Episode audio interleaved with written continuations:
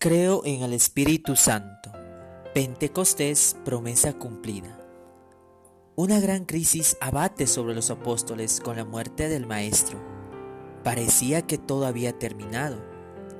¿Sería necesario volver a la vida de antes y olvidar para siempre aquellos tres años con Jesús?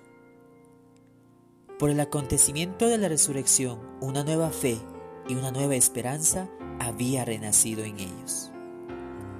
El día de Pentecostés, reunidos de nuevo en Jerusalén, los apóstoles reciben el Espíritu que les lanza a continuar con el proyecto de Jesús.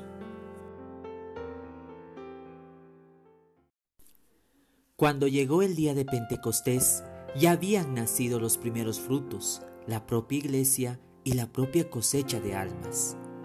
El nuevo comienzo, es decir, la llenura del Espíritu Santo, comenzó 50 días después de la muerte y resurrección de Jesús. La venida del Espíritu Santo había tenido un propósito muy específico. El Espíritu Santo iba a vivir y obrar dentro del corazón del hombre.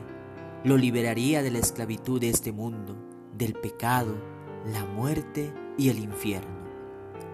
El Espíritu Santo vino para dar libertad al hombre así como Dios había liberado a los judíos de la esclavitud egipcia.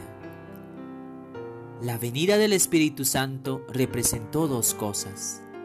Era el nacimiento de la iglesia, el nuevo pueblo de Dios.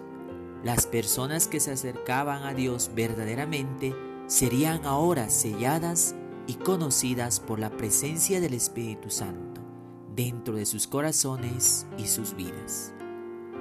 Fue la institución de la nueva ley, el nuevo gobierno y principios de Dios. Ahora el hombre sería guiado por el Espíritu, quien lo capacita para vivir correctamente y servir a Cristo.